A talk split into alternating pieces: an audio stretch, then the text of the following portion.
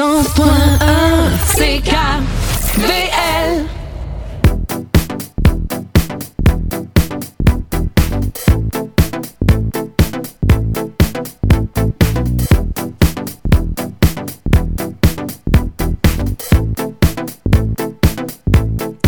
Bienvenue à tous et à tous, ici Marie Chabot-Johnson au microphone de CKVL FM pour cette émission de Recto Verso du 10 août 2018. Euh, on a encore une émission à remplir, remplie de découvertes, une découverte surtout artistique encore une fois cette semaine.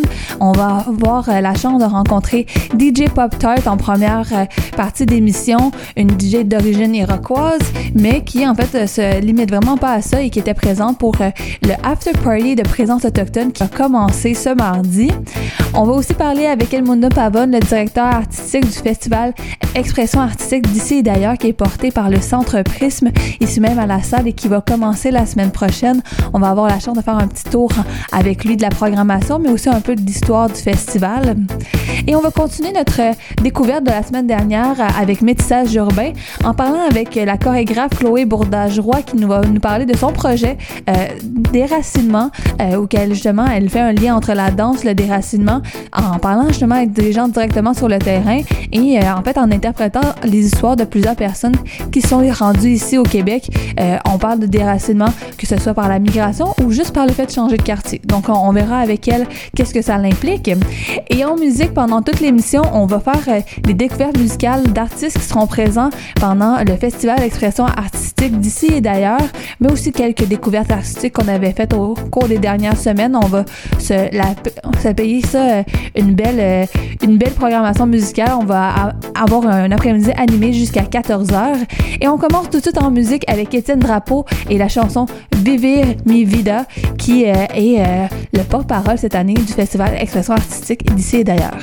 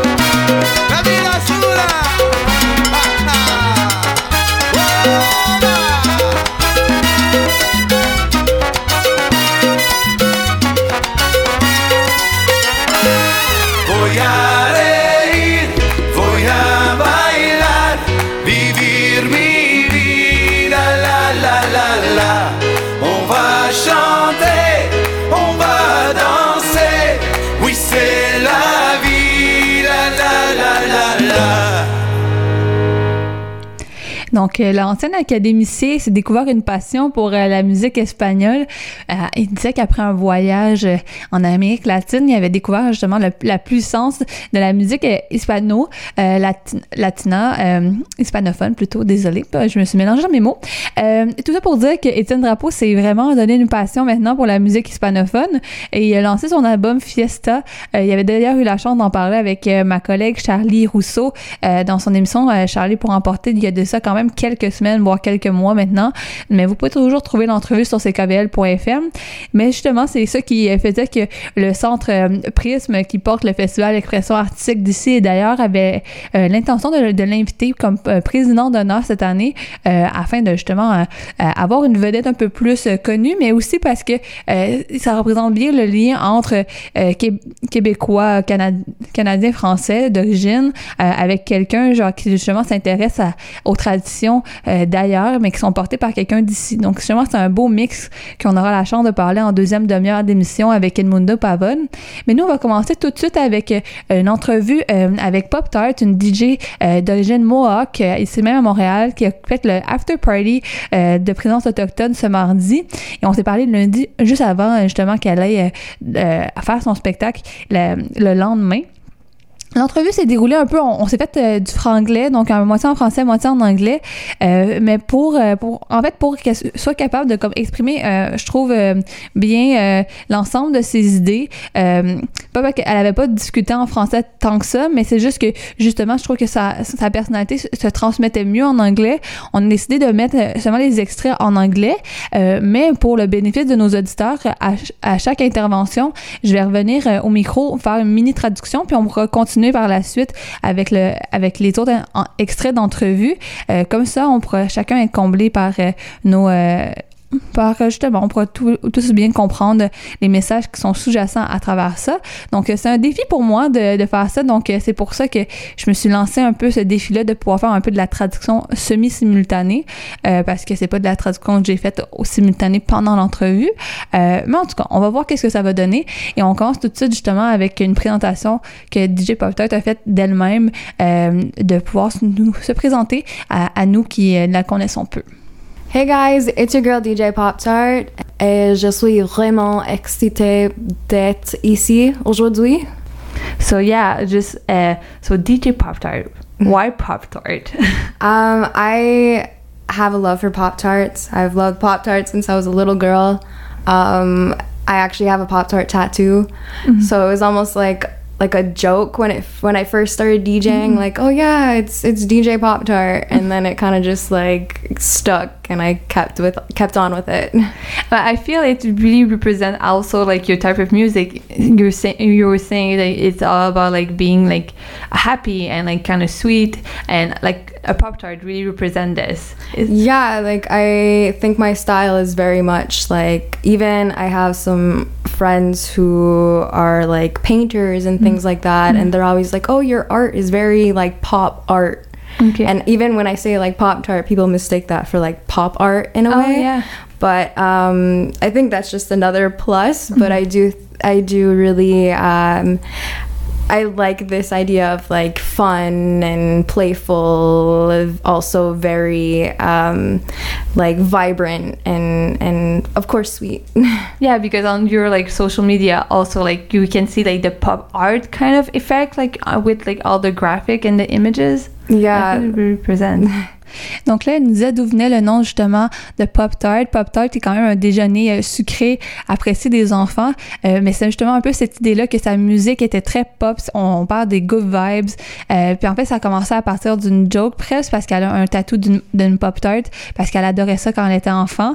Et justement, elle me disait à quel point, comme des fois, les gens confondaient son style, que si on avait associé ça avec des arts plastiques, ça serait comme du pop art, l'art qui est fait par Andy Warhol dans les années 70 euh, que justement, elle, qu'est-ce qu'elle aime faire? C'est du house, euh, particulièrement un nouveau style qui est le new disco. Donc vraiment, c'est dans les good vibes. c'est ça qu'elle va continuer à me dire quand elle va me détailler un peu plus justement d'où venait la passion pour le fait d'être DJ. So for me, music and like kind of going out to this type of event, like a, a party, if you will, having the music there not only makes a better atmosphere, but it creates a vibe and that vibe can always kind of bring you up. Um, that really is my favorite thing especially being a dj i get to play with that emotion. I get to you know i get to create a really fun atmosphere.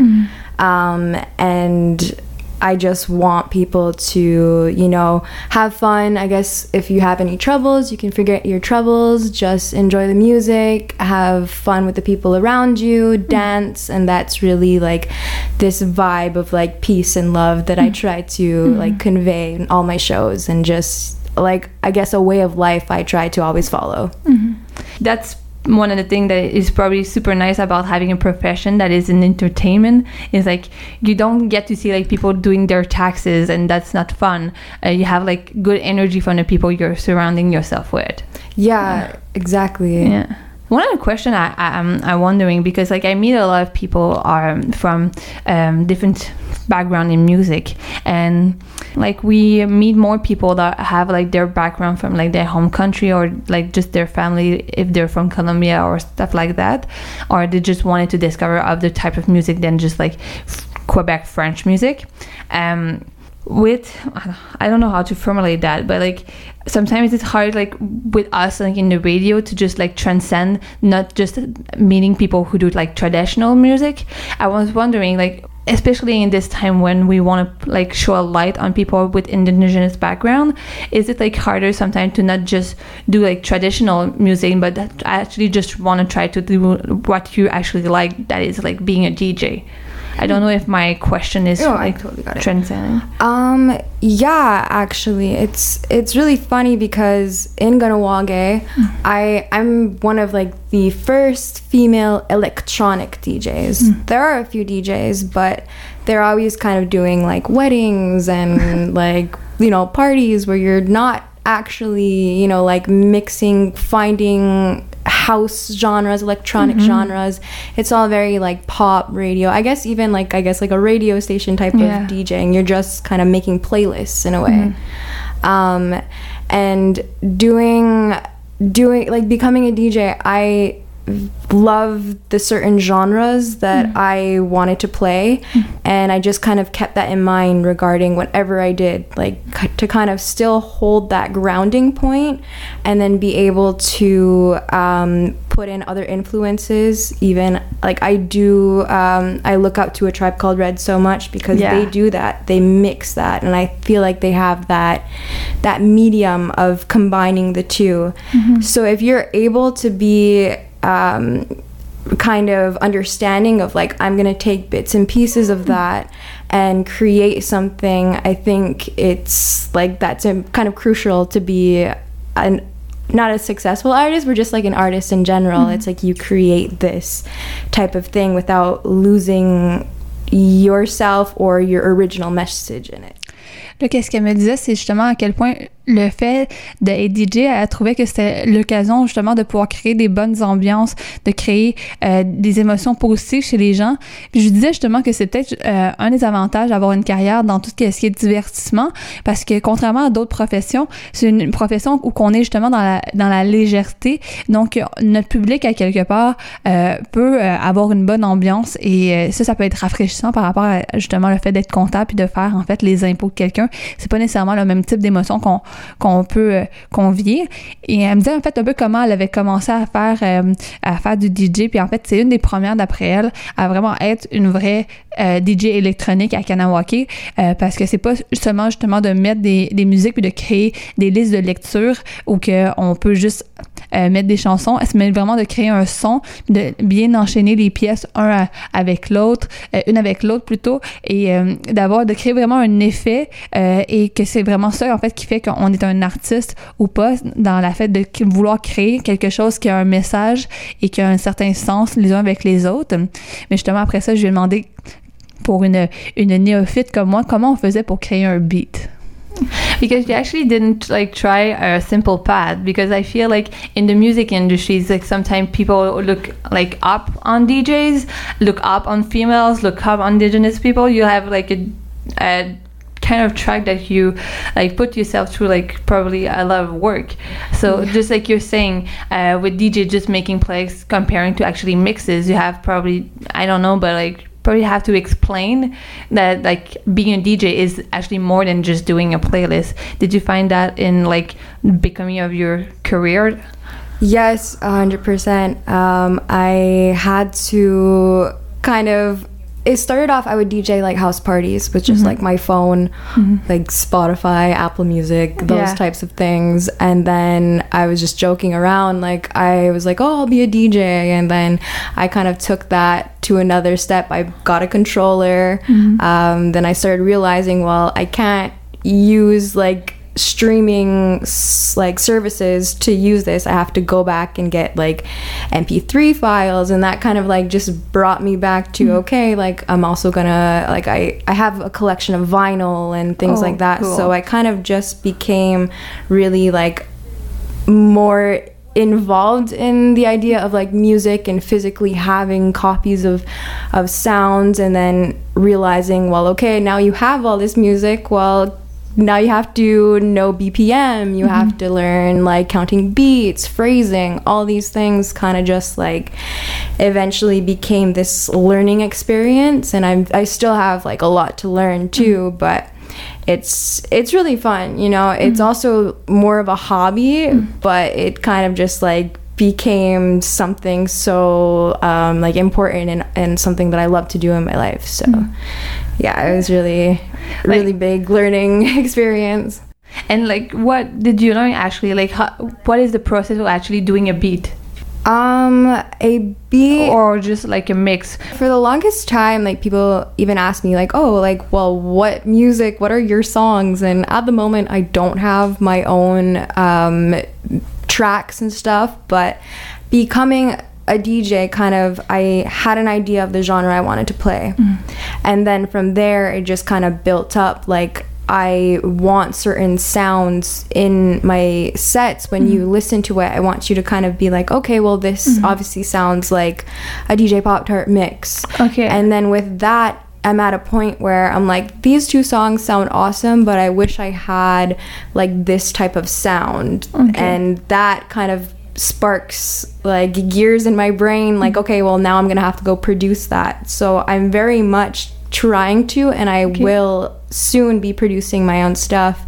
But i think it's important to kind of understand what you want to produce and for the longest time i didn't know what i wanted to make mm-hmm. only with djing i kind of found that sound and i'm kind of like i i want to find a track that sounds like this and i i can't find it so i guess i'll just have to make it Yeah. So, And what type of like songs do you actually want to hear? What type of sounds? i love 90s um 90s house and stuff like that is so cool because you can play it now and you don't really have to do much to it because Okay. it still has all those elements of like the fast bpm the cool sounding types of um, like bass with it. And then i also i love raves and going to like bass shows um, where they play a lot of like dubstep but also kind of mixed with house.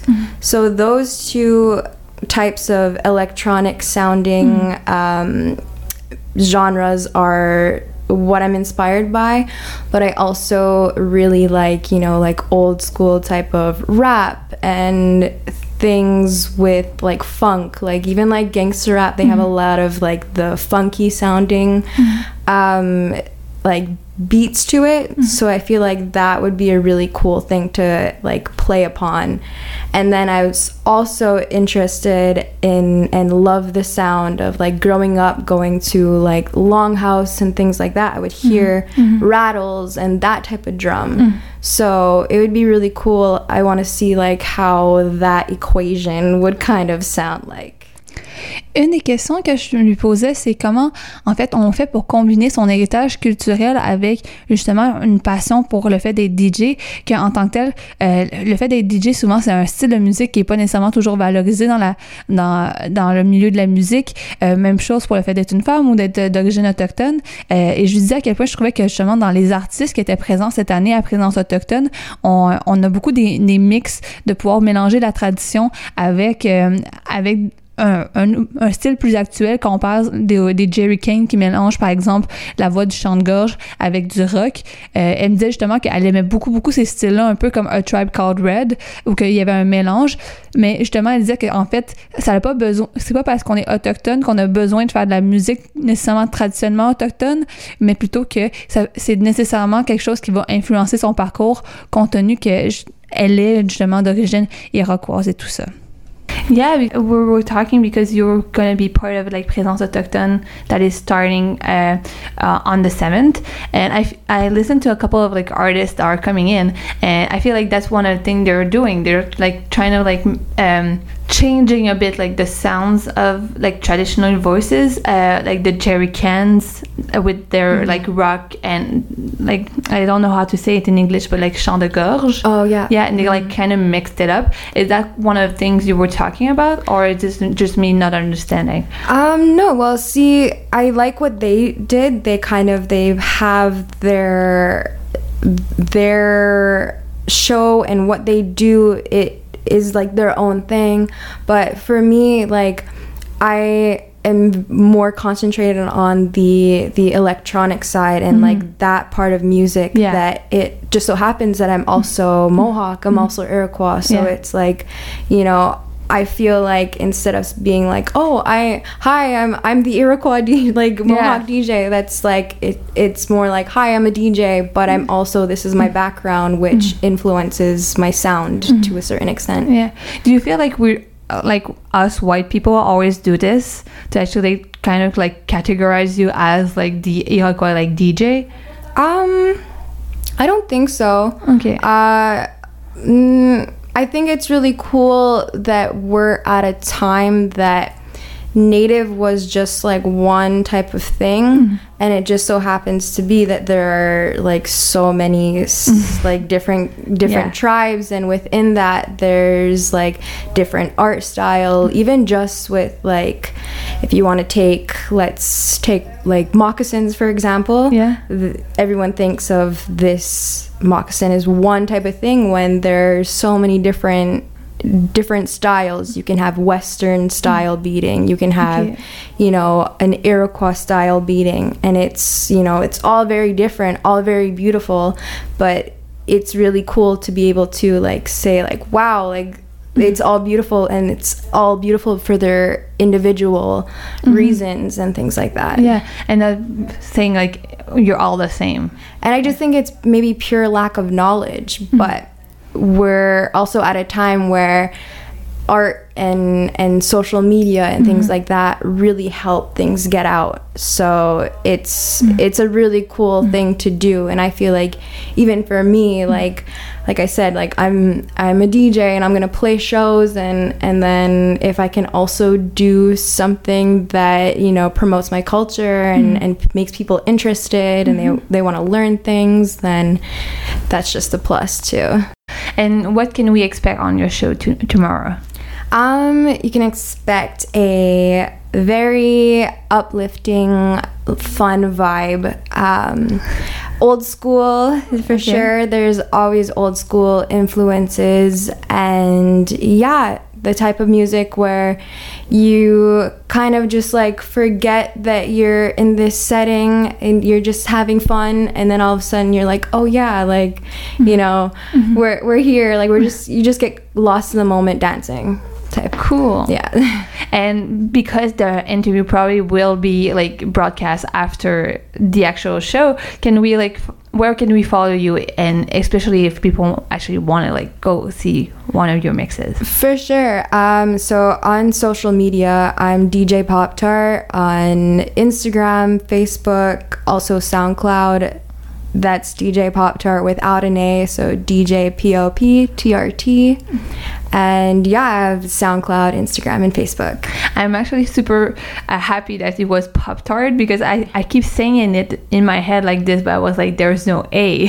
so yeah. am I saying right? Yeah, yeah. but yeah, we keep on we'll keep on following you, and I hope like so. to make like maybe like broadcast some of your pieces. Yeah, I would love to. It'd be so cool. Thank you so much for coming. No problem. It was so fun. Donc, c'était vraiment une belle rencontre. Puis, pour avoir écouté certains de ses mix, c'est vrai que la musique est vraiment très joyeuse et tout ça. Euh, et euh, justement, elle trouvait que elle veut s'explorer au niveau euh, électronique, de justement être capable de créer ses propres pièces. elle me disait justement aussi que sur SoundCloud, c'était beaucoup de choses qu'elle avait faites avant et que là, maintenant, elle était devenue vraiment une perfectionniste. Donc, elle essaie de justement pouvoir créer des choses qui sont vraiment parfaites pour pouvoir les montrer.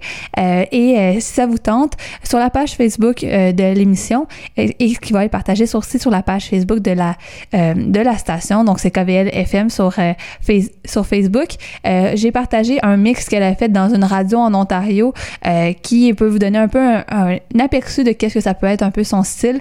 Et je vous dis, c'est quelque chose qui est bon pour comme vous préparer justement au week-end et pouvoir avoir une petite ambiance pour pouvoir se, partir en force un, un week-end plein de soleil à, ce qui paraît. Et nous, on se retrouve après les publicités pour une autre entrevue.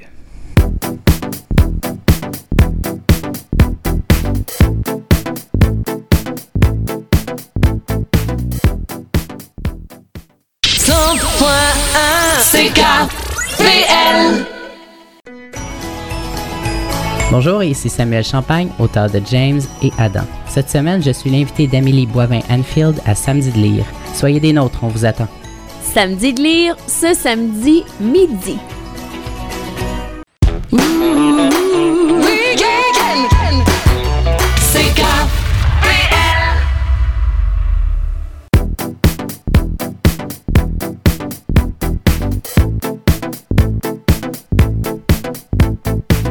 Retour Express à Recto Verso, en seulement un petit aperçu d'émissions qui vont avoir lieu pendant le week-end.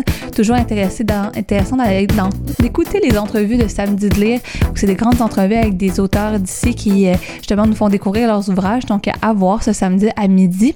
Et euh, nous, on va justement vous donner plusieurs autres activités à faire pendant le week-end pour pouvoir profiter de l'été puis de l'ensemble des festivals qui va avoir lieu. Mais là, on va parler d'un festival justement qui va avoir lieu à partir de la semaine prochaine, euh, qui va être tout près hein, quand même ça va être au Centre Henri Lemieux. Deux événements extérieurs le vendredi et le samedi, mais aussi des événements intérieurs euh, à partir du mercredi soir et donc dans la journée de jeudi, samedi, dimanche. Une belle, belle, belle programmation du côté du Festival euh, d'expression artistique d'ici et d'ailleurs, qui en est quand même rendu à sa dixième édition. Et euh, ce qui est assez drôle aussi, que ça fête en fait aussi les 30 ans du centre Airsum Prisme, qui est basé ici même à la salle sur la rue La Fleur. Donc, c'est quelque chose à voir. Donc, je me suis entretenue avec euh, son fondateur et aussi comme le grand Manitou derrière euh, euh, derrière l'invention du festival, mais aussi derrière tous les choix un peu artistiques, même si on veut pas exclure l'ensemble de son équipe. Mais je me suis entretenue avec Edmundon Pavone qui me parlait un peu de justement l'histoire derrière ce festival-là, puis comment finalement un centre d'aide aux immigrants finit par faire un festival d'expression artistique sur l'ensemble des communautés ethnoculturelles qu'on trouve ici même à la salle. Euh, donc, euh, à voir. Et euh, donc, je vous laisse tout de suite écouter l'entrevue que j'ai faite plus tôt cette semaine avec M. Pavone. Bon, mon nom c'est Edmundo Pavone. Je suis directeur général de Ersom Centre Prisme. C'est un organisme d'accueil pour immigrants à la salle qui cette année fête ses 30 années d'existence. Et moi, je suis aussi directeur artistique du Festival d'expression artistique d'ici et d'ailleurs. Donc là, c'est des grands anniversaires. Cette année, 30 ans pour le, centre, 10 ans pour le festival. Donc, joyeux anniversaire. Merci, merci, merci. C'est, c'est, ce sont des choses, c'est-à-dire pratiquement, disons que quand on voit dans nos services, il y a des services qui, qui ont 20 ans d'existence, 15 ans d'existence, qui ont comme perdurer dans le temps. C'est, tu commences, tu sais pas si vraiment ça va marcher, puis c'est, c'est à peu près l'expérience du festival. On a, on avait l'intention d'organiser quelque chose de semblable il y a à peu près une quinzaine d'années pour notre 15e anniversaire, mais cette année c'était un peu karmatique, euh, on n'a pas pu le faire. Il a fallu passer cinq ans plus tard pour le 20e anniversaire et on avait été approché par l'association équatorienne à l'époque montréalaise. Alors, ils nous ont proposé des choses. Nous, on a dit, c'est pas vraiment ce qu'on aimerait faire, mais aussi, si vous voulez, on va, on va embarquer dans l'aventure. On a eu notre première édition avec eux. Puis après, disons, on a comme euh, fixé c'était quoi notre vision de qu'est-ce que devait être le festival. Et dans les faits, le festival, c'est un espace pour à l'époque, disons. Euh, c'était l'idée de voir et permettre aux troupes de danse, des artistes, de se produire dans un espace avec toutes les conditions professionnelles, puis se faire connaître. C'était la première intention. Et c'est comme ça qu'on a, qu'on a commencé. Moi, je me souviens, la première édition qu'on a organisée, c'était des, des bons artistes. On n'a pas suivi qu'est-ce qui est arrivé avec, mais je, je sais que c'était, on avait un poète qui était gagnante du Festival de la chanson de Granby. On avait fait quelque chose comme ça. Et c'était de, comment je du bénévolat que les artistes ont fait. Alors là, après ça, on a commencé comme une espèce d'étape de professionnalisation avec des troupes vraiment professionnelles. Puis, euh, c'est donné que cinq ans plus tard, pour euh, euh, le centenaire de la salle, on a présenté Rapaillé, qui est une troupe de danse euh, contemporaine de calibre vraiment international avec des gros prix et une reconnaissance mondiale. Je dis, bon, ok, on est, on est capable de faire ça. Puis c'était, c'était toute une expérience. C'était toute une expérience. Puis, euh, quoi te dire, euh, cette année, c'est une année euh, dans laquelle on marque une différence. C'est-à-dire, habituellement, notre idée du festival, c'est plus d'avoir une excuse pour que les gens rencontrent. Dire, on organise une exposition d'art visuel à la galerie du centre Henri Lemieux et euh, l'idée c'est de L'artiste visuel, il est là et on fait un vernissage, on a des échanges, il peut euh, répondre à vos questions, partager des choses, des commentaires que vous pouvez faire de, de, de son œuvre.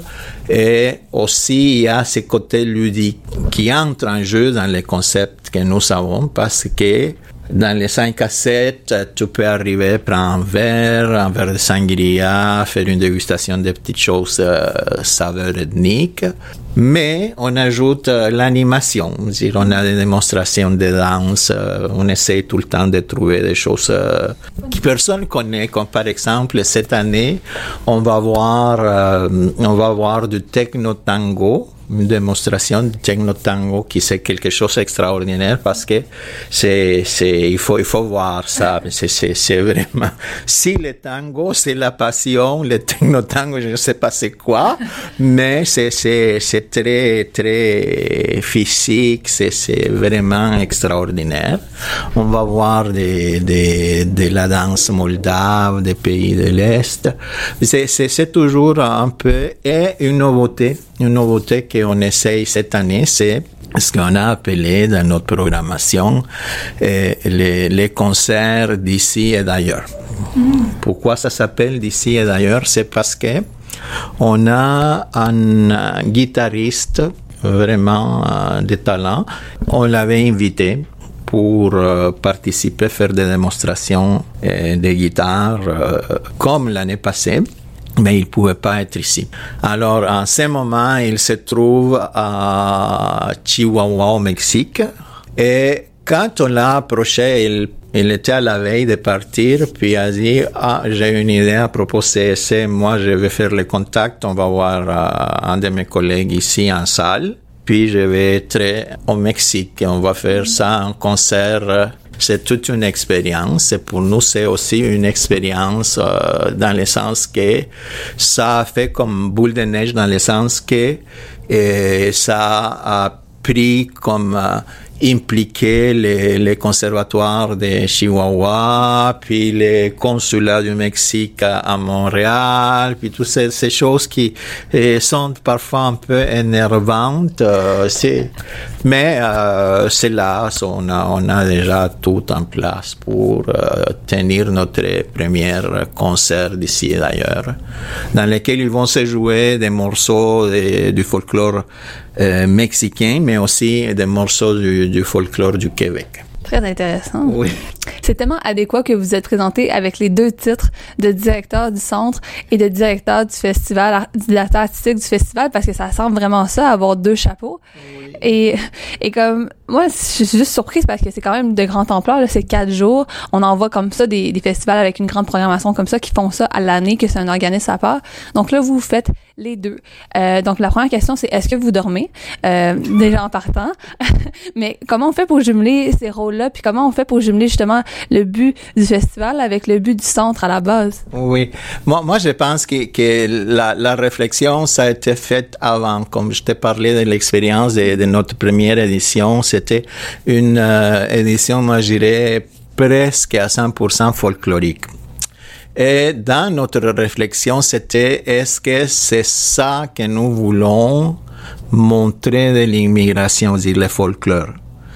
La réflexion, ça nous a pris peut-être euh, une année. C'est tout- toute la première année après la, la première édition.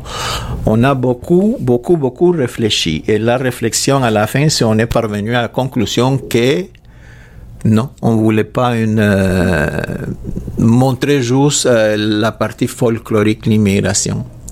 Et Nous euh, sommes convaincus que l'immigration la, meilleure façon de la comprendre, c'est comme quand tu pars en voyage, tu, tu prépares tes bagages. Tu mets les choses que tu vas utiliser à tous les jours, euh, qui vont te, te permettre de passer le temps que tu vas être un peu éloigné de ton, de ton pays. Et nous, on s'est dit, on, fait le lien entre ces- cette valise et on sait qu'est-ce qu'il y a dans les valises. Si on parle de la valise comme l'immigration, on s'est dit, oui, il y a la, langue, il y a les expressions culturelles, la cuisine et tout ça. Et on s'est dit, ce sont des expressions euh, culturelles, artistiques. Alors on s'est dit, bon, c'est pour ça qu'on a euh, pris le nom expression artistique et on parle de ici parce que on est ici, évidemment, si on est au, au Québec. Et d'ailleurs, parce que ce sont euh, les gens qui ouvrent le, le- le- leur bagage puis les montrent. Mais ils les montrent pas parce qu'ils veulent que les gens soient émerveillés par la dimension colorée. C'est, c'est, c'est plus dans notre esprit, c'est euh, voyez la richesse que ces gens-là apportent à cette euh, société qui n'est pas celle d'il y a 30 ans, qui n'est pas celle d'il y a 50 ans. C'est ça, c'est ça. Et nous sommes convaincus que découvrir l'immigration depuis l'angle de, de ces expressions euh, artistiques, c'est, c'est, comme découvrir un côté un peu sublime de la chose, c'est-à-dire c'est, c'est ce qui vraiment fait la richesse euh, de l'immigration comme apport et ça touche euh, le développement socio-économique, euh, ça, ça, ça, ça touche la culture, ça touche l'éducation parce qu'il y a, il y avait pas un échange qui s'est fait entre la façon de, voir la vie que, les, gens apportent et la façon de voir la vie ici. J'imagine qu'on ne l'a pas fait encore, mais qu'il y a beaucoup, beaucoup de changements au niveau des relations intrafamiliales euh, qui- ça serait intéressant de voir comment la, la, la, les relations au niveau des familles, ça a changé parce qu'il y a des, des, des familles qui se sont mixées. Ben, tu, tu vois, moi j'en ai des, des amis qui maintenant sont à sa deuxième euh, génération, puis sont mariés avec des Québécois. Puis Noël, ce n'est plus le Noël québécois purement comme ils le fêtaient, mais c'est un peu euh. Et les gens s'échangent. Ça, ça, c'est un changement qui, qui, qui s'est fait, une espèce de mutation. Je dis, alors ça, c'est pour nous un peu ça, d'aller dans une autre dimension de ce qui est la, la, la, l'immigration comme apport à la société. Donc, si je comprends bien, finalement, le, l'art, en fait, ou les expressions artistiques dans ce cas-ci, parce que comme ça, ça englobe plus largement, euh, c'est comme une, une raison de justement aller vers l'autre, puis d'un peu d'aller peut-être à la rencontre de personnes qui seraient pas nécessairement venues si on parlait juste d'immigration. Euh, justement, comment vous trouvez que cette finalement votre euh, le festival que vous avez fait outre de, que de mettre une plateforme pour des jeunes artistes ça l'a aidé à faire avancer cette ce discours là que vous venez juste de me dire justement puis d'aider les personnes que justement à créer des liens quand ils viennent à arriver mm-hmm. ici en tant que nouvel arrivant? Moi je dirais que ça c'est la, la création des espaces. Le festival, c'est un espace pour qu'il y ait des échanges. Moi, je pense que c'est ça notre travail. Et au cœur de, cette, euh, de cet espace qui, qui, qui, qui est le pivot, c'est un mot qui est surutilisé dernièrement et c'est la diversité. c'est comme euh, on entend la diversité pour tout et pour n'importe quoi. Mais l'idée, c'est de créer un espace d'échange que les gens puissent se rencontrer, échanger, s'émerveiller, qu'ils puissent découvrir des choses euh, euh, via les, les, expressions euh, artistiques qui, qui, sont là. C'est comme cette année, on a par exemple trois artistes visuels extraordinaires. On a une dame mexicaine d'origine allemande. Déjà, c'est une, un beau mix. Ensuite, on a Ana Maria Gomez, qui est une euh, Colombienne qui euh, a déménagé à Vancouver. Et on a Elsa, qui est une grande amie du festival. Qui sort vraiment des, sentiers battus cette année. Ben, l'idée c'est ça, à dire, euh, cette, comment je cette relation privilégiée avec l'artiste qui te donne le pouvoir dire, bon, tu devrais faire quelque chose mais ça, ça, ça a donné de bons résultats. Et du côté du centre de, de la clientèle que vous voyez, comment ils, comment ils perçoivent le festival? Est-ce que c'est un événement qui, qui vont aller, qui vont répéter d'aller à chaque année? Est-ce que, comme, c'est quoi l'impact que ça peut avoir sur eux? Ben, ça, ça dépend aussi de qu'est-ce qui est en programmation. Euh, nous, on mise plutôt sur euh, les familles. Pour les, les, gens qui sont notre clientèle régulière, on mise beaucoup sur nos, nos notre clientèle, nos, notre segment de population qui concerne les familles. Des, des fois, c'est, c'est pas évident. Dire, des fois, c'est pas évident. Des choses qui t'arrivent que tu ne t'attends pas vraiment dire. Comme par exemple, je te donne un exemple qui est classique et c'est à peu près la même chose euh, pour le festival. On avait créé un service de garde pour nous, au départ, on pensait que ce service de garde devrait être pour nos étudiants de cours de français, les, mamans qui ont des enfants. Mais il, il, manquait tellement de places de garderie à la salle que pratiquement on s'est rendu compte que tous les enfants qui étaient là, c'était des, des, enfants pour les gens qui habitent aux alentours, les gens du quartier. C'est un peu la même chose avec les festivals.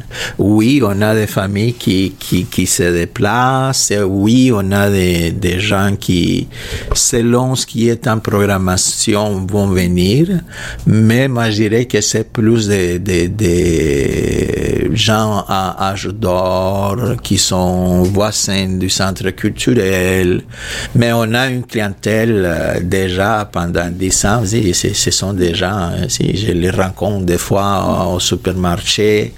On attend la programmation, on attend, si on est en attente. J'ai déjà allé demander c'était quoi le programme.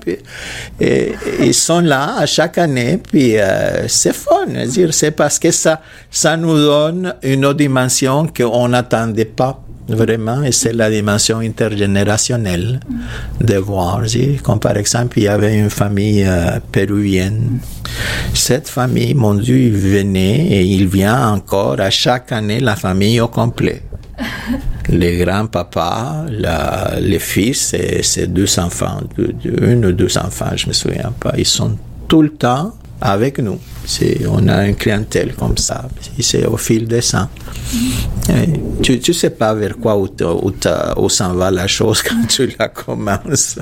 Mais ça a été un bel, c'est un bel exercice encore parce que justement, vous disiez que c'était un espace de, de discussion, d'échange. donc, donc finalement, comme comment cet espace ah, plutôt euh, je vais reprendre ma question mais qu'est-ce que vous avez comme vu dans cet espace là au début c'était l'idée peut-être qui était euh, encore très théorique mais dans le pratique qu'est-ce que ça donne? Est-ce que vous avez vu un, un impact ou je sais pas mais qu'est-ce que vous voyez que cet espace là finit par donner dans la communauté ici à, à Vassal moi je pense que ce que ça donne c'est d'apprivoisement c'est une espèce d'apprivoisement les gens viennent et, les gens échangent, les gens découvrent, les, gens font un peu plus euh, de côté la, la crainte. C'est comme il y a comme plus d'ouverture à, à, voir les choses, à les comprendre. Je pense que c'est ça.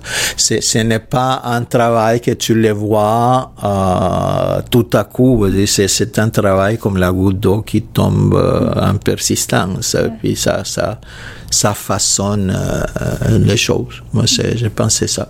Puis dans la programmation qu'on a cette année, qui va être euh, à partir du 15 jusqu'au 18, c'est quoi les highlights? C'est quoi les, les, les, trucs que vous recommanderiez particulièrement, même si on sait que vous aimez l'ensemble de votre programmation, là, mais je disais comme si on avait des petits coups de cœur à donner. Là. Ah, petit cœur, moi je t'ai parlé de notre concert. C'est toute une expérience, c'est une nouveauté. Et moi je dirais que cette année, la différence qui marque euh, cette édition de ces, ces, les autres dernières, antérieures, c'est cette année on a comme euh, deux moments dans notre programmation. On a deux jours à l'extérieur. On a vendredi, euh, qu'on a de la samba, ça va être coloré, une animation avec euh, des filles fantastiques, euh, merveilleuses pour les messieurs qui vont venir. mais je pense aussi qu'il y a des beaux garçons pour les filles qui vont arriver. Mais merci bien. Et on finit vendredi à l'extérieur avec euh, la musique de l'orchestre Orchestra Hispanica de Montréal. L'idée c'est de faire une fête les deux jours qui suivent, dire vendredi, samedi. samedi, c'est tout le temps, euh, on a mis l'accent cette année pour faire une euh, véritable programmation euh, familiale, c'est-à-dire cette année, on commence vers 4h, 4h30.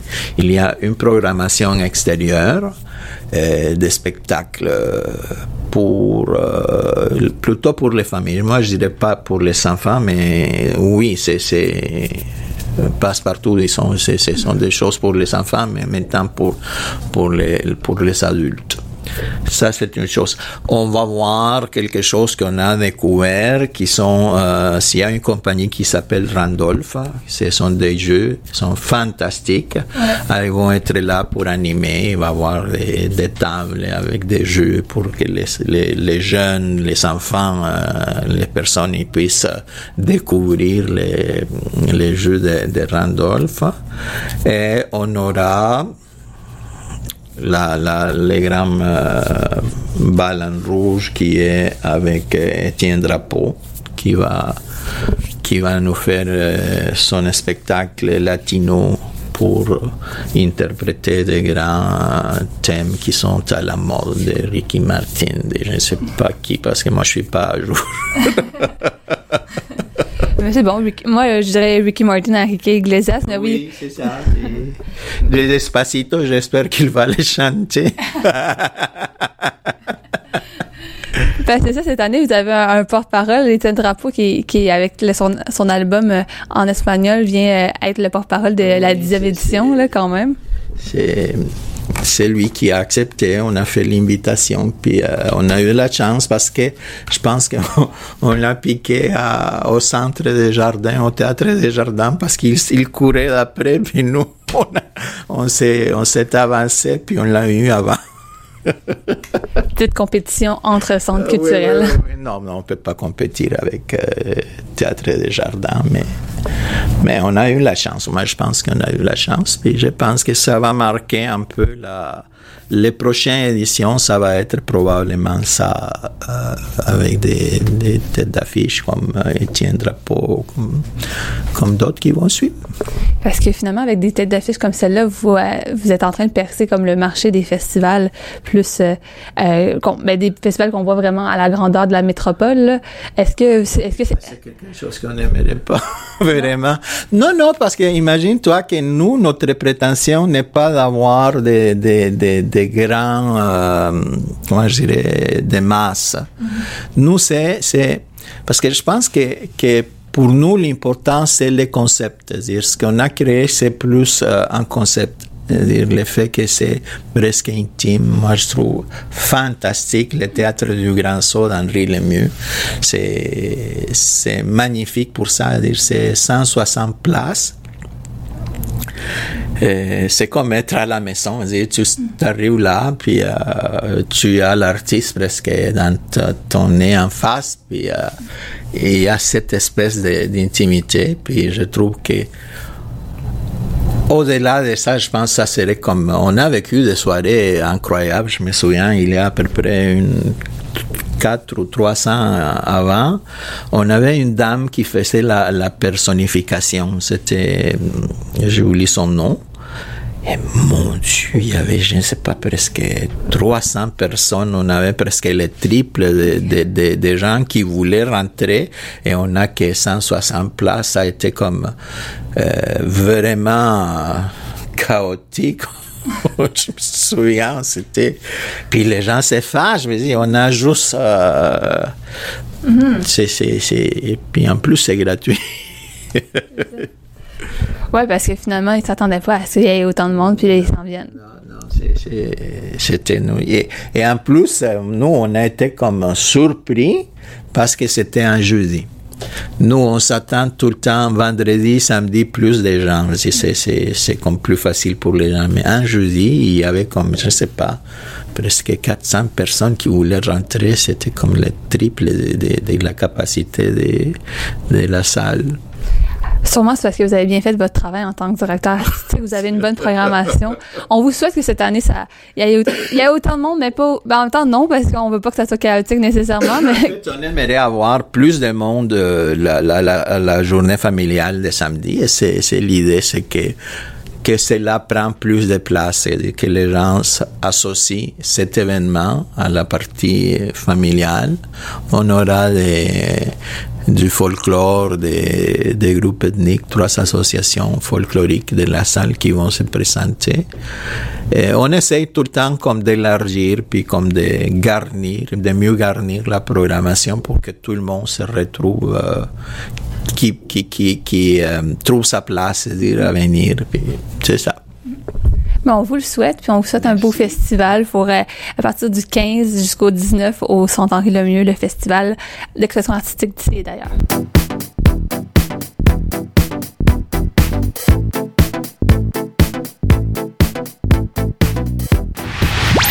C'est le week-end. C'est KVL. calmement. Sauvagement. Ou simplement. Peu importe ton réveil, joins-toi à moi dans Aime le matin. Je te promets que ton début de journée sera accompagné de bonne musique, des chroniques diversifiées et surtout, tu seras en bonne compagnie. Avec moi, Marilyn Marcil, tous les matins de 6h à 10h.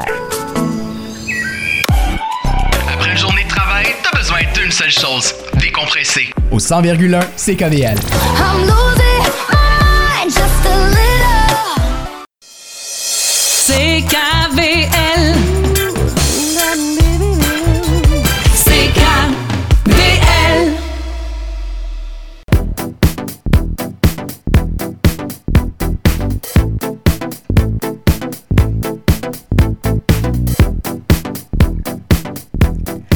Re-bienvenue à Recto Verso en ce 10 août 2018.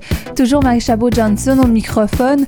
On entame cette deuxième heure d'émission, une heure qu'on va consacrer, on va continuer en fait de parler euh, de métissage urbain dont on avait discuté la semaine dernière avec euh, une médiatrice euh, culturelle de Execo, mais, cette semaine, on va s'intéresser plutôt au point de vue de l'artiste.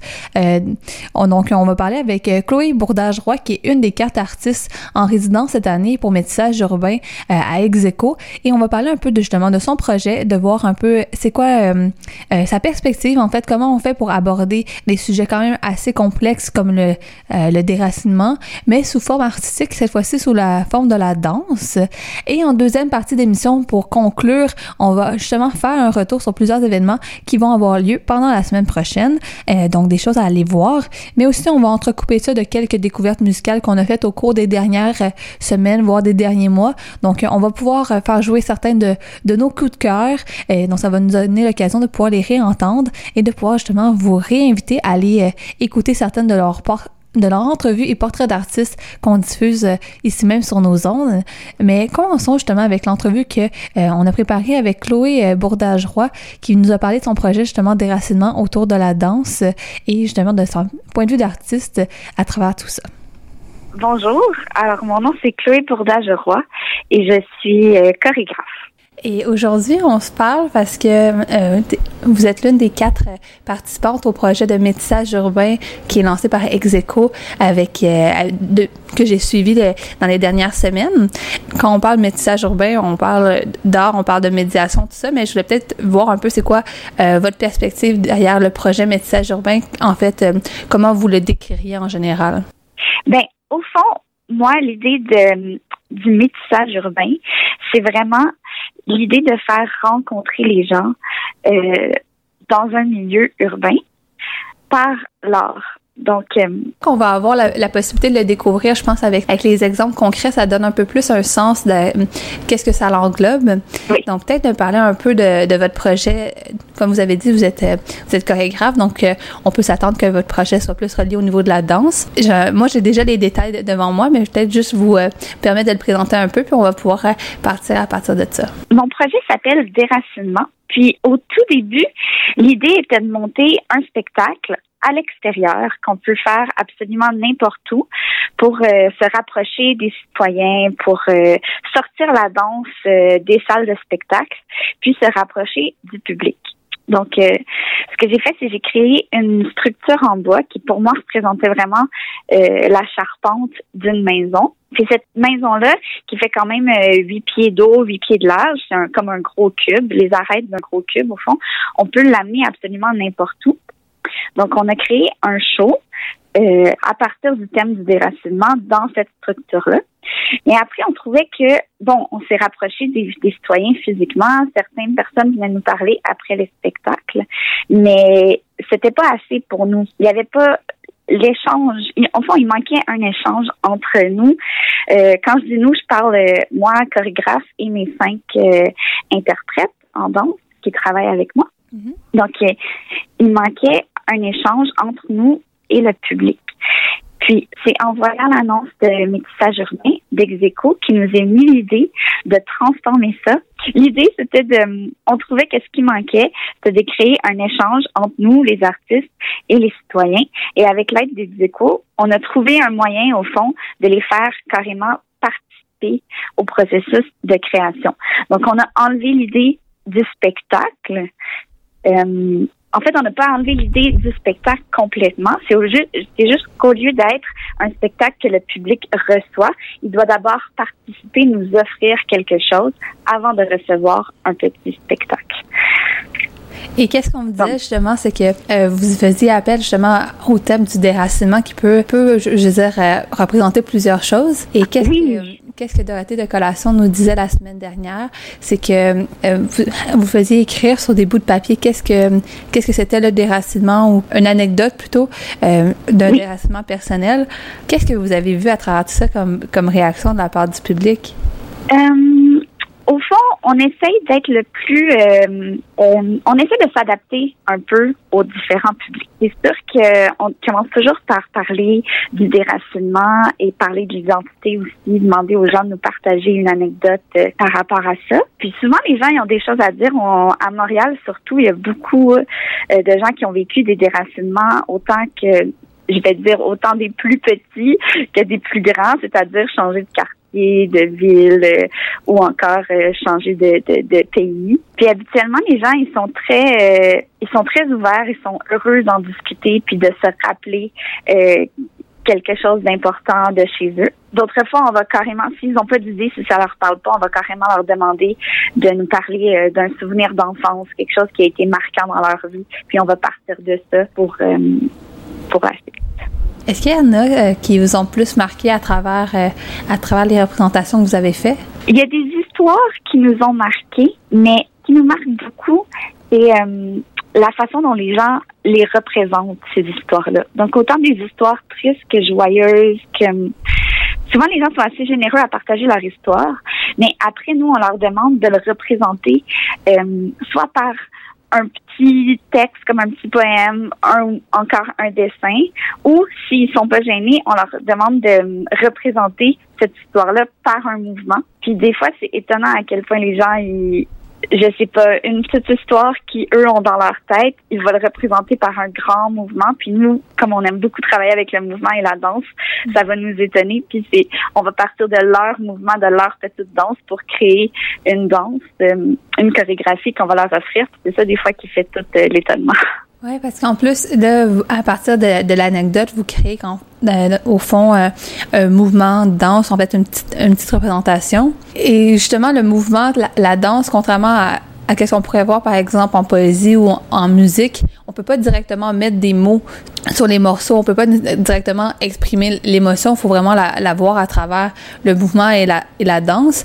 Et je sais que parfois, pour plusieurs personnes, ça peut être ça qui est déstabilisant par rapport à voir un, un spectacle de danse où il faut essayer de comprendre l'émotion qui est derrière ça, puis essayer de comprendre l'interprétation de qu'est-ce que ça veut dire. Euh, mais là, je me dis, vous savez déjà, un peu- les gens qui voient le spectacle sa- savent un peu euh, à partir de quoi ça a été créé. Et je me demandais justement, c'est quoi le rapport que vous avez vu dans, dans le public par rapport à la création à laquelle ils participent en, en tant que tel? C'est sûr que notre projet, on trouve que c'est une bonne manière de rendre la danse plus accessible, justement.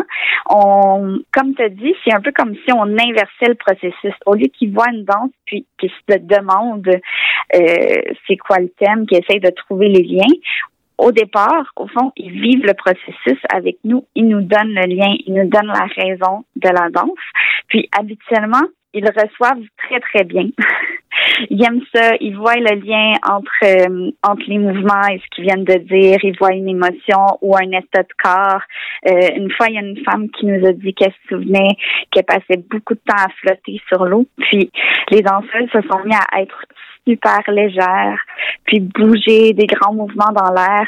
Et la femme qui regardait s'est mise à bouger un peu avec eux, dans le sens qu'elle avait vraiment euh, compris l'état de corps euh, qu'elle avait, elle, transmis aux danseuses, qui, elle, lui redonnait. Puis, ce qu'on trouve beau aussi, c'est d'utiliser cette personne-là, puis leurs histoires comme source d'inspiration de départ. Puis, euh, non, j'ai l'impression que ça fait un bel échange. Après, souvent, la personne va venir nous reparler. Ah, j'ai vu telle, telle autre image. Des fois, ils vont même continuer à nous parler de leurs souvenirs. Je te l'avais pas dit, mais après, il s'est passé telle, telle affaire. Puis là, je l'ai vu dans tes mouvements. Euh, Ça va créer une autre discussion après. Oui, parce que c'est ça que vous avez dit au départ quand vous parliez du projet de métissage urbain, c'était la, la notion d'échange. La- Oui. Donc, il y a la notion de justement prendre l'histoire, la notion de, de leur retransmettre, tout ça. Mais j'ai deux, j'ai deux, trois questions qui me viennent par rapport à ça. Euh, la, ben justement, la, la première de qu'est-ce que vous voyez que ça apporte finalement au public auquel vous le donnez, mais aussi qu'est-ce que ça vous apporte à vous d'avoir participé à cet échange-là? Je crois que ça apporte au public un moment où ils peuvent, euh, un petit moment d'introspection, ils peuvent penser à eux, puis que, au fond, ce qu'on leur offre, c'est vraiment juste à eux. À ce moment-là, c'est un échange entre pa- le- l'individu, le, participant et la danseuse. Mais après, ça reste que c'est pas un univers fermé. Le cube, il n'y a pas de mur. Donc, tout le monde est autour. Tout le monde a entendu ou a vu le souvenir. Tout le monde a apprécié la pièce. Et souvent, les discussions vont se créer entre les personnes. Ils vont dire que c'était beau ou qu'ils ont... euh, ils vont ils vont se parler comme ça. Ça va créer un échange, pas juste entre nous, mais ça va créer un échange entre les gens qui sont autour du projet. Puis, euh, on leur demande, c'était important pour nous comme la danse, c'est tellement éphémère, c'est important pour nous d'avoir un petit, une petite trace de ce qui venait de se passer. C'est pour ça qu'on demande aux gens de soit écrire ou de dessiner un peu. Et euh, dessiner quelque chose par rapport à, à l'anecdote qu'ils nous ont contée. Et on va l'installer sur le cube pour qu'à la fin de la sortie, il y ait les anecdotes de tout le monde. Puis tout au long, les gens peuvent s'arrêter, lire et euh, partager avec les autres. Donc, il y a une autre trace qui est ajoutée à, à tout ça. Oui. Oui. Et, au niveau personnel, euh, que ce soit vous ou euh, vos danseuses, danseurs, euh, c'est quoi l'effet que ça fait de justement être confronté peut-être à des histoires qu'on n'est pas nécessairement habitué? Je connais pas le parcours de, de, de l'ensemble de, de votre équipe, mais des, des fois, ça peut être assez confrontant. Oui, ben en tant qu'interprète, je crois qu'il y a quelque chose de très beau à être déstabilisé comme ça, puis à devoir réagir tout de suite, à devoir tout de suite se mettre dans cet état, état de corps-là et d'aller euh, interpréter une histoire que tu viens de recevoir. Après, ce qu'on aime beaucoup, c'est quand on retourne par nous-mêmes en studio, on aime se laisser imprégner de tout ce qu'on a reçu pour euh, créer par la suite. Mais je pense que c'est, l'échange. Ça reste, ça reste la même chose pour nous. Des fois, même elles, les danseuses, ils vont partager un petit bout d'eux-mêmes aussi. Euh, mais je pense que c'est ça qui est beau, de découvrir les autres puis que les autres nous découvrent. Et euh, peut-être euh, peut-être une question pour apprendre davantage à vous connaître vous euh, à travers ça. Parce que quand on parle d'art, on parle souvent d'esthétisme. Mais on parle aussi beaucoup du, des- du message derrière tout ça. Puis moi, je me demandais qu'est-ce qui vous avait intéressé particulièrement, vous, à, à vous intéresser à ce message-là, qui est le déracinement, au-delà de seulement, justement, faire de la danse pour un processus esthétique? Euh, alors, moi, j'ai vécu un tout petit déracinement, euh, mais qui m'a quand même beaucoup marqué à une certaine époque de ma vie. Et euh, quand mon père m'avait annoncé qu'on vendait la maison familiale, tout à coup, j'ai eu, ça fait quand même un bout, mais tout à coup, j'avais eu très, très peur de perdre tous les souvenirs d'enfance qui étaient liés à cette maison-là. J'avais peur de perdre tous les souvenirs qui étaient liés aux gens qui n'étaient plus dans ma vie, que que je revoyais dans la maison. J'étais capable d'imaginer ma mère au lavabo, j'étais capable d'imaginer telle personne.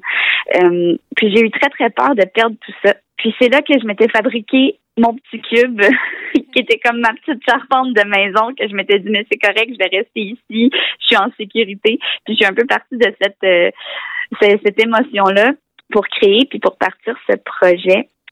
Euh, puis ce que je trouve très drôle, ben drôle, ce que je trouve intéressant, c'est que quand on amène euh, ce projet-là dans différents lieux avec différents publics, puis qu'on demande aux gens ce que représente le déracinement pour eux, je, suis, je leur parle souvent de, de ma petite histoire, mais je leur demande en premier de parler de la leur.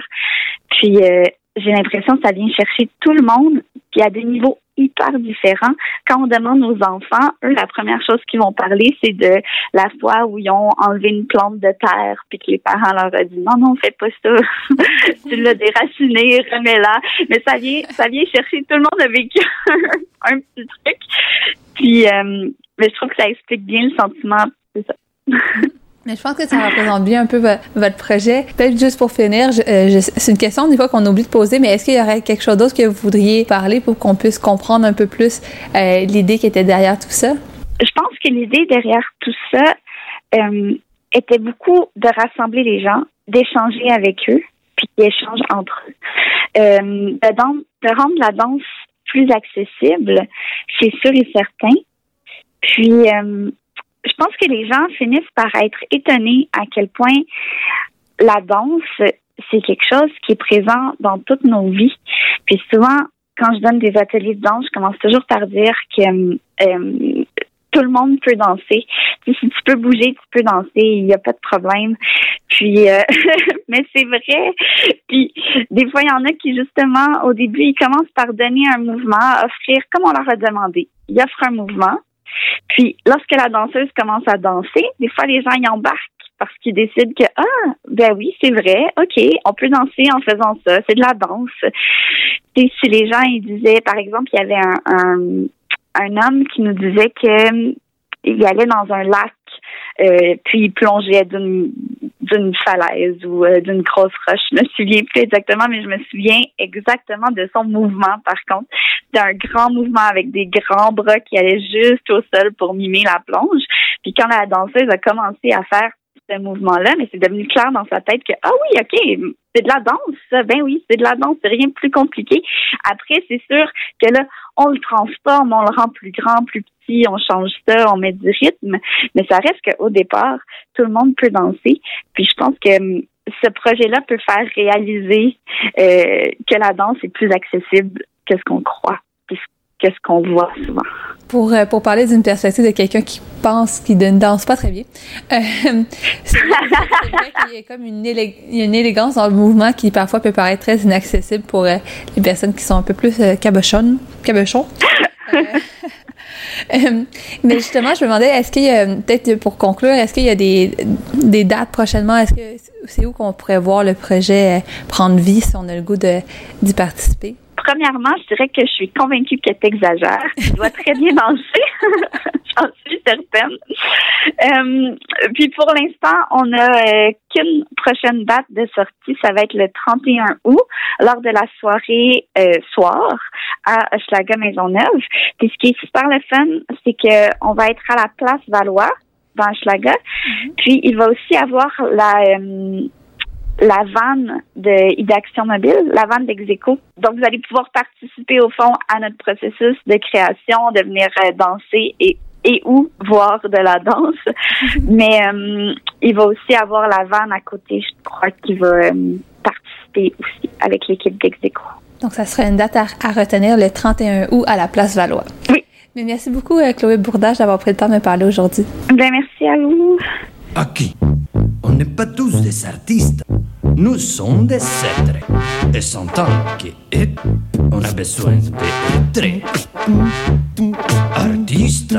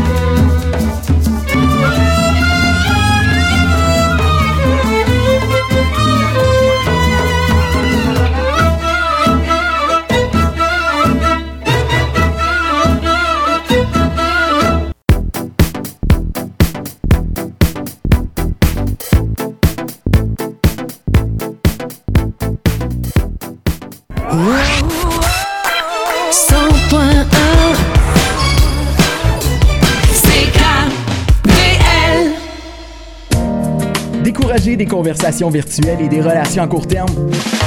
Oubliez ça et vivez votre propre histoire d'amour tous les vendredis, 14h. Tout simplement parce que vous avez une date avec CKVL et ça pourrait bien être le match parfait. Je suis tombé sous le charme.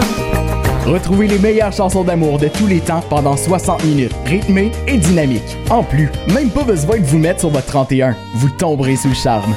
Syntonisez CKVL. On se tient compagnie jusqu'à 15h. C'est un rendez-vous? C'est le week-end.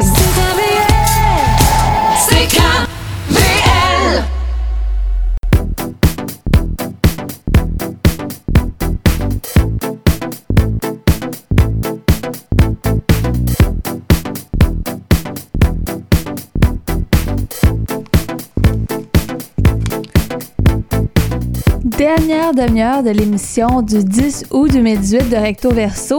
Ici Maëlle Chabot-Johnson au microphone. Et pendant la prochaine demi-heure, cette dernière demi-heure d'émission, on va faire un survol des activités qu'on pourrait aller découvrir pendant le week-end. L'été est tellement occupé que des fois, ça peut nous aider d'avoir quelqu'un qui fait un peu euh, un curateur, euh, un sélectionneur d'événements à aller voir. Euh, parce que je vous dis, c'est assez rempli. Puis moi-même, des fois, j'ai de la difficulté à savoir quoi choisir. Et euh, donc là, on va commencer justement par des petits événements euh, cocasses qu'on va pouvoir aller voir pendant le week-end. Mais après ça, on va pouvoir faire un ret- un, un survol un peu de la programmation qu'il va avoir pendant la Fierté Montréal. Euh, plusieurs ateliers qui vont avoir lieu et aussi des spectacles à travers euh, la, ville. Donc, on va pouvoir voir ça. Et euh, ben, pour commencer, on va commencer avec une chanson euh, d'une artiste qui était venue nous visiter euh, il y a quelques temps au studio, Latisha Zunzambe, avec sa chanson Fukutide. Elle, euh, dans cette chanson-là, elle commémorait la beauté de la neige. Euh, donc, euh, c'est vraiment drôle de voir comment finalement on peut l'écouter quand même en été, hein, parce que ça a un son quand même assez, euh, euh, assez ensoleillé, mais quand même, ça penser qu'on fait rapport à la neige. Donc, on va espérer que ça va peut-être rafraîchir un peu la température des prochains jours. Donc, on écoute ça tout de suite.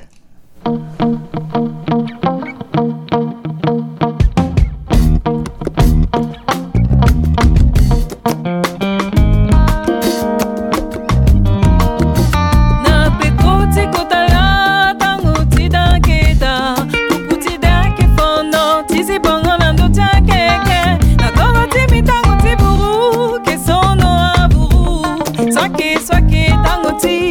我记当我记复古记的，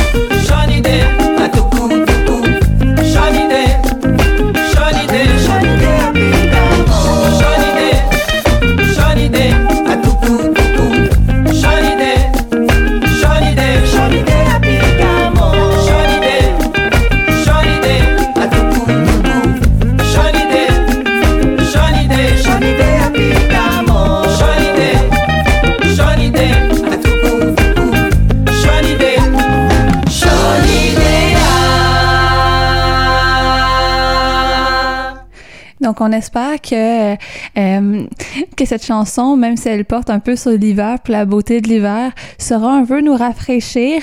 Euh, quand même, la prochaine euh, fin de semaine, on annonce toujours du beau temps, mais un peu peut-être moins de canicule. Donc, ça pourrait être l'occasion de pouvoir aller un peu plus dehors, hein, parce qu'on sait que pendant les périodes de canicule, on, on conseille souvent aux gens de, de rester à l'intérieur pour se rafraîchir, au moins d'y aller quelques heures par jour. Euh, donc, ça nous empêche de pouvoir aller vraiment profiter des spectacles extérieurs. Pourtant, quelque chose qu'on aimerait vraiment beaucoup faire euh, pendant l'été, surtout qu'on a beaucoup, beaucoup d'événements à aller constater. Euh, donc là, pendant la fin de semaine, vous pourrez peut-être aller voir justement la fin de quelques festivals. Donc, on a parlé la semaine dernière et l'autre semaine avant, plusieurs festivals qui ont, qui ont lieu depuis quelques temps. Donc, entre autres, la semaine italienne. Donc, si jamais vous n'avez pas eu la chance d'y aller, c'est dans la petite Italie euh, pendant jusqu'à vendre jusqu'à dimanche en fait. Et dimanche, il va y avoir une belle performance de, euh, de l'opéra euh, de la Bohème. Donc, euh, allez voir ça. Et il va faire un peu plus frais, donc ça sera un peu plus agréable de pouvoir manger justement des, euh, des, des bons plats. Mais quand même, si jamais vous euh, voulez vous rafraîchir, je pense qu'il y a beaucoup de gelato et de granita qui s'offrent sur place. Donc, allez voir ça. Et aussi, c'est la dernière fin de semaine de présence autochtone. Euh, donc, on pourrait réécouter quelques artistes au, courant de la, prochaine demi-heure. Donc, c'est aussi l'occasion de pouvoir aller voir les derniers spectacles. Euh, donc, ce samedi, c'est un de mes spectacles préférés que vous pourrez aller voir, euh, que moi-même, j'ai essayé de, de pouvoir aller jeter un œil. C'est le spectacle avec plusieurs artistes de la relève qui vont être là. On parle de Anisama, Anashkin, Wolf Castle, Chances. Vraiment plusieurs artistes qui valent la peine d'aller voir. Il y a entre autres Isquay qui a quand même fait sa marque euh, du côté du Canada anglais, euh, qui été nommé sur la longue liste des prix Polaris. Et euh, donc, euh, c'est l'occasion d'aller les voir. Vous verrez, c'est, beaucoup de mélanges qui se font au niveau de la musique autochtone, euh, mélanger en fait les sons traditionnels avec des sons un peu plus justement contemporains, euh, techno, électronique, rock. On en parlait tantôt dans notre entrevue avec DJ Pop Tart, euh, de justement comme ce mélange-là, comment ça peut être une bonne façon aussi de pouvoir euh, ouvrir les voies vers certaines pans de, de la culture autochtone, mais que dans le fond, faudrait pas quand même limiter les gens à ça. Donc, Attendez-vous pas à aller voir un spectacle de musique traditionnelle autochtone, c'est pas ça l'intention. L'intention, c'est vraiment de pouvoir donner une vitrine à plusieurs artistes pour qu'ils puissent justement partager ce mélange-là qui les habite et qui se transmet à travers, euh, à travers leur musique. Mais si vous voulez voir un peu plus quelque chose de traditionnel, euh, je vous invite à aller du côté euh, du musée de la Chine euh, qui est tout près de nos studios, en fait, juste sur le bord de, de l'eau de Saint-Patrick, plutôt du bord du canal. Donc sur la petite limite entre la salle et la Chine, il va avoir euh, euh, un atelier de poterie autochtone dans le cadre en fait du mois de l'archéologie qui est le mois d'août. En fait, on, on vous invite à prendre part à un atelier créatif où qu'on pourra expérimenter les différentes techniques de fabrication de la poterie autochtone avec un artisan qui se spécialise là-dedans, Martin Lomini, euh, qui qui en fait qui est issu de technologie autochtone donc justement comment voir euh, l'art et tout ça à travers ça. Et c'est un atelier qui est ouvert euh, pour les familles principalement parce que c'est 8 ans et plus. Mais je pense pas que justement vous devez penser que c'est uniquement pour les enfants. C'est vraiment au-delà de ça. Euh, donc ça pourra être l'occasion de pouvoir manipuler différents types d'outils entre autres. Donc les ateliers se donnent ce dimanche. Il va en avoir à 13h et à 17 et à 15h donc ouais ça c'est quelque chose à, aller voir. On en regarde beaucoup souvent l'histoire euh, préhistorique euh, de la Rome antique, mais on en a ici aussi une histoire qui était avant euh, la colonisation, donc ça a quelque chose à voir qui pourrait être intéressant justement de ce côté-là. Euh, et aussi, on continue avec l'été, rime aussi les occasions de faire du cinéma en plein air.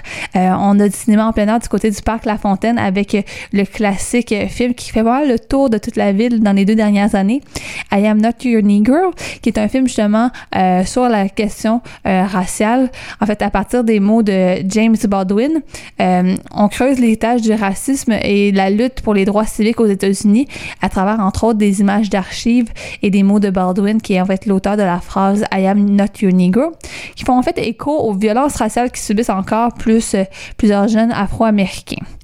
Euh, mais si jamais vous voulez voir quelque chose un peu plus euh, euh, léger, euh, la culture en cavale à la salle continue en fait leur, leur projection durant la durant la prochaine semaine. Donc ce soir aussi du côté du parc des Rapides, à l'angle en fait du, de la 5e avenue, vous pourrez voir des films, des projections. Et cette semaine, c'est en fait des reprises plutôt des semaines des dernières semaines quand il y avait eu des problèmes techniques. Donc je pense que cette semaine, ça va être un film de. En fait, non, je, je pourrais même pas vous dire parce que les informations sont même pas très bien annoncées là-dessus.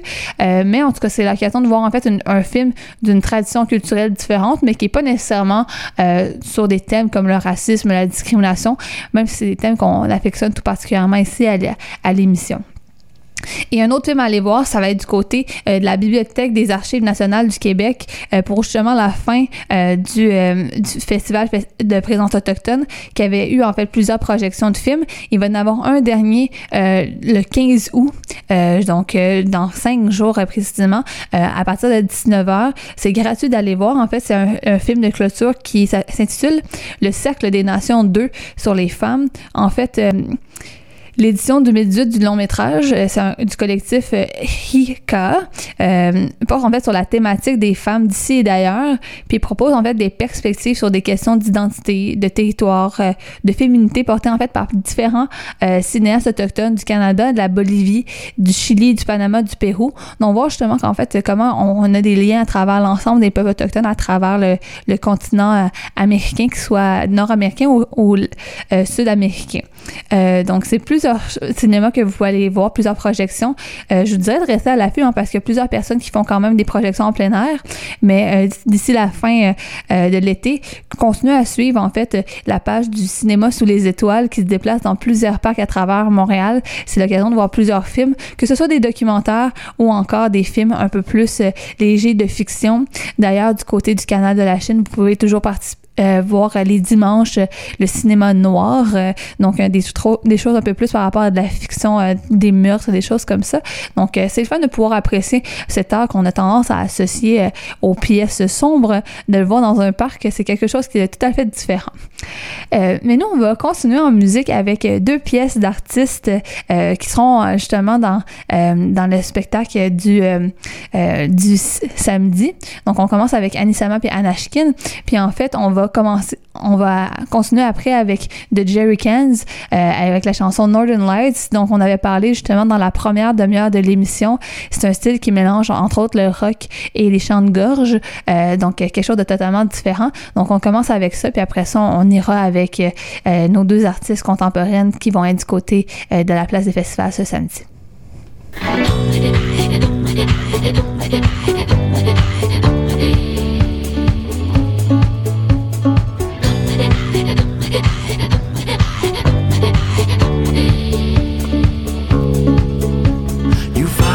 Yourself traveling among northern lights. Cold winds howl, hear the sled dogs cry. Don't you never ever forget to the ones who live there. She once was true, a true love of mine.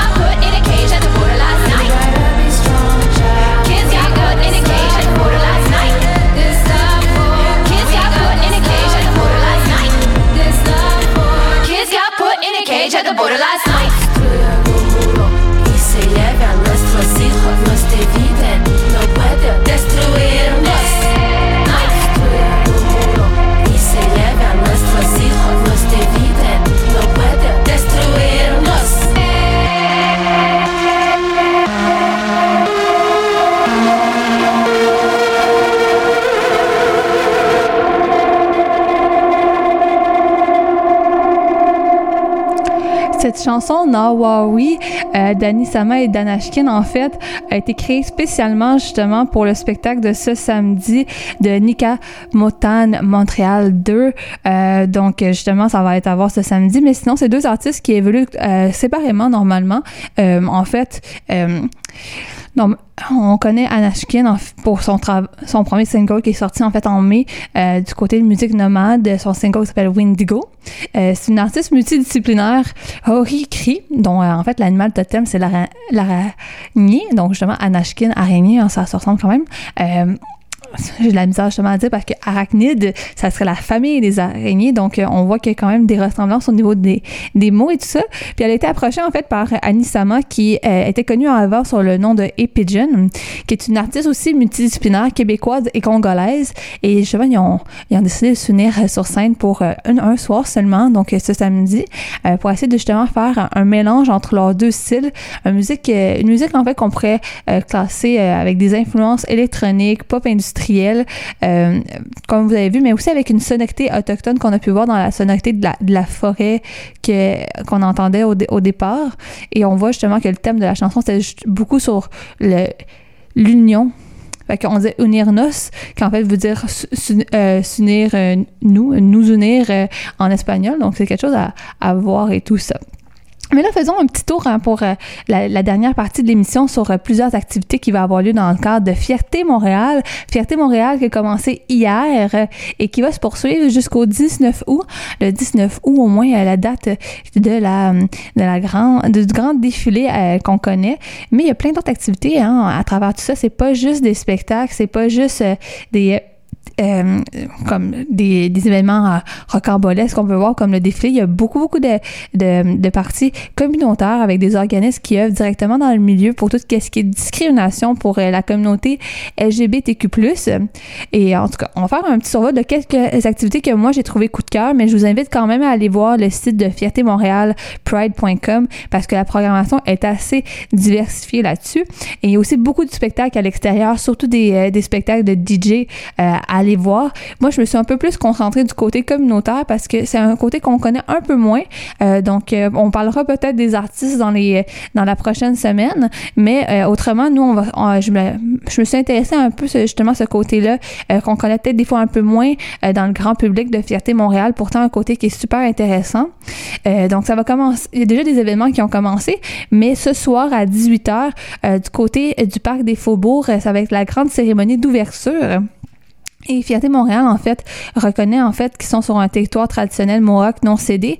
Donc, ils ont invité justement des artistes autochtones à, venir participer à la cérémonie d'ouverture qui va être, en fait, qui va les marquer principalement.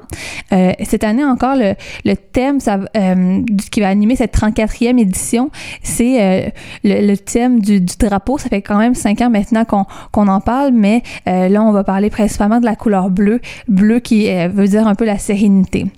Et euh, justement, on, on, on- je sais pas si vous le saviez, mais en fait, sur les, euh, couleurs du drapeau, c'est pas juste l'arc-en-ciel pour signifier la, la multiplicité, mais chaque couleur a vraiment une intention.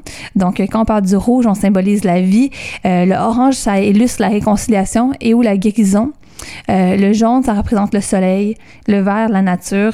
L'indigo, euh, une représentation en fait de l'harmonie. Puis le violet, ça symbolise la spiritualité ou l'esprit de communauté. Donc moi, je trouvais ça intéressant à aller voir. Donc euh, ça va être euh, en fait euh, une grande cérémonie d'ouverture marquée justement par l'union entre les communautés LGBTQ+, et justement la reconnaissance des peuples autochtones qui étaient présents ici avant nous. Et sinon, si on en regarde de plusieurs autres euh, choses qui vont se passer, il y a plusieurs ateliers. Euh, moi, j'en ai sorti quelques-uns qui m'ont particulièrement interpellé, mes ateliers des conférences. Euh, ça serait, c'est principalement la semaine prochaine que ça va se dérouler parce que je pense que le week-end est un peu plus consacré justement à sortir, à aller voir des spectacles et tout ça. Mais pendant la, prochaine semaine, on va plus se voir se, concentrer en, soirée sur des ateliers vraiment formateurs. Donc, ce mardi, il va y avoir un atelier qui jumelle les thèmes de faire passer des communautés LGBT LGBTQ+, et euh, la politique, avec des panélistes quand même assez de renom. On parle de Réal Ménard, qui était à la Ville de Montréal, euh, Manon Massé, qui se présente pour euh, les prochaines élections en octobre au niveau provincial, et Julie Lemieux. Donc, ils vont parler en fait de leurs raisons pour leur engagement, leur motivation, et aussi les répercussions que ça peut avoir dans leur vie quotidienne. Et ça fait un peu le lien, puisque les trois appartiennent justement aux, aux communautés LGBTQ euh, LGBTQ+. Donc, euh, c'est l'occasion de voir comment ça se jumelle, puis est-ce que finalement, on, euh, on finit par avoir des impacts. On peut penser entre autres à Manon Massé, qui parfois se fait de faire euh, des commentaires assez déplaisants sur son apparence, parce qu'elle ne représente pas nécessairement ce qu'on pourrait attendre d'une femme traditionnelle.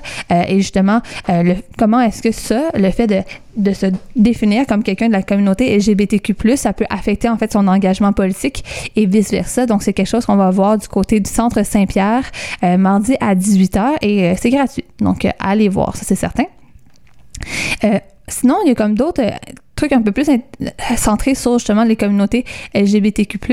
Euh, il y a un atelier ce jeudi à 16, euh, 16 août à 18h au Centre Saint-Pierre qui va être présenté en fait en anglais, euh, qui va se dédier particulièrement aux euh, communautés euh, LGBTQ+, de l'Asie du Sud, euh, avec, euh, ils vont principalement s'attarder à la communauté Igira, qui est en fait une communauté euh, trans euh, qui était présente depuis quand même assez longtemps, des millénaires, voire euh, euh, en Inde et dans le sous-continent de l'Asie du Sud. On va pouvoir voir en fait comment cette tradition-là s'est peut-être perdue, a fini par subir plusieurs persécutions du côté euh, de euh, du côté de euh, des, des politiciens ou encore des, des autorités locales là-bas, mais aussi comment leur réalité s'affecte principalement au Québec. Qu'est-ce qui fait que, en fait, ils ont des réalités différentes, outre leur, discrimination en cause qui sont dans la communauté gay lesbienne, mais aussi en, en raison de leur appartenance ethnique.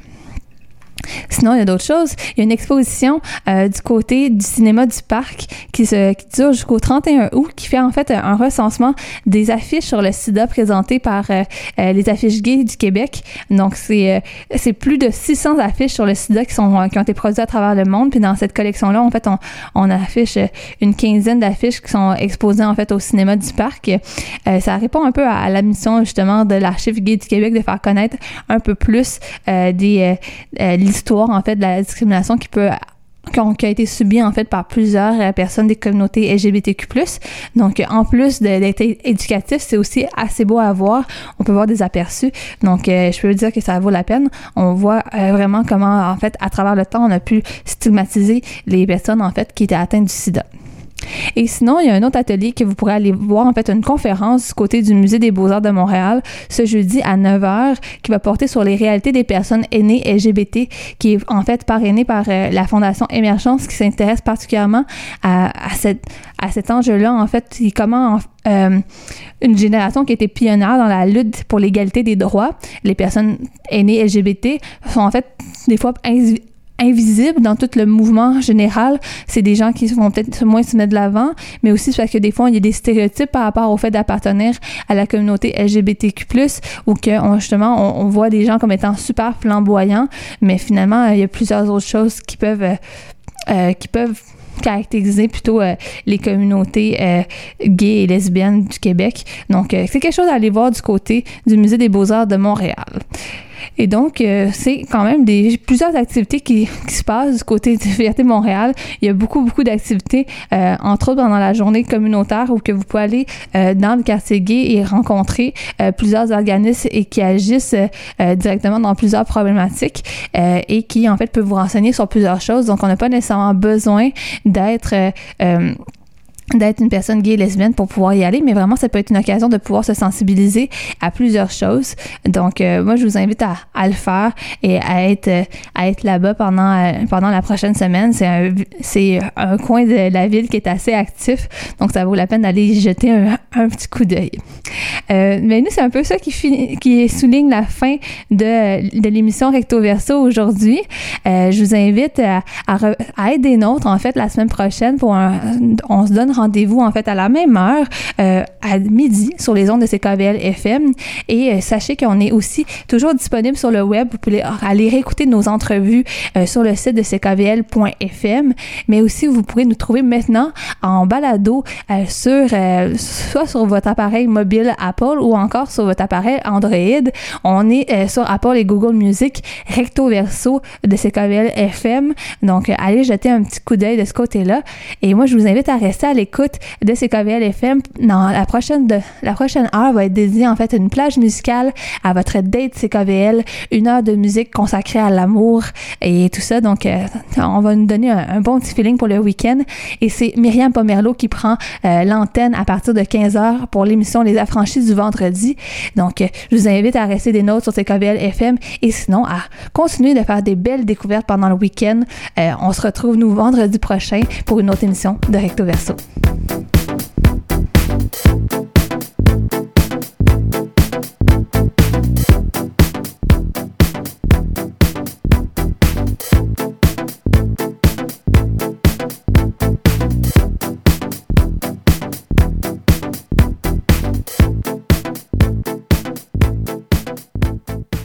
Whee!